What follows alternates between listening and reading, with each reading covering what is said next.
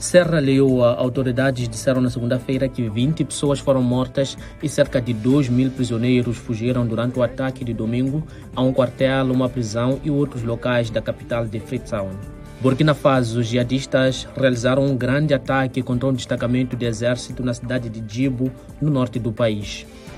Somália, organizações humanitárias alertam para um aumento significativo de doenças mortais depois das cheias terem destruído casas de banho e poços de água.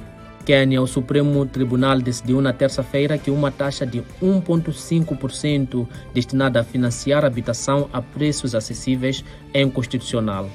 África do Sul, um elevador caiu subitamente cerca de 200 metros enquanto transportava trabalhadores para uma superfície numa mina de platina, matando 11 pessoas e ferindo 75.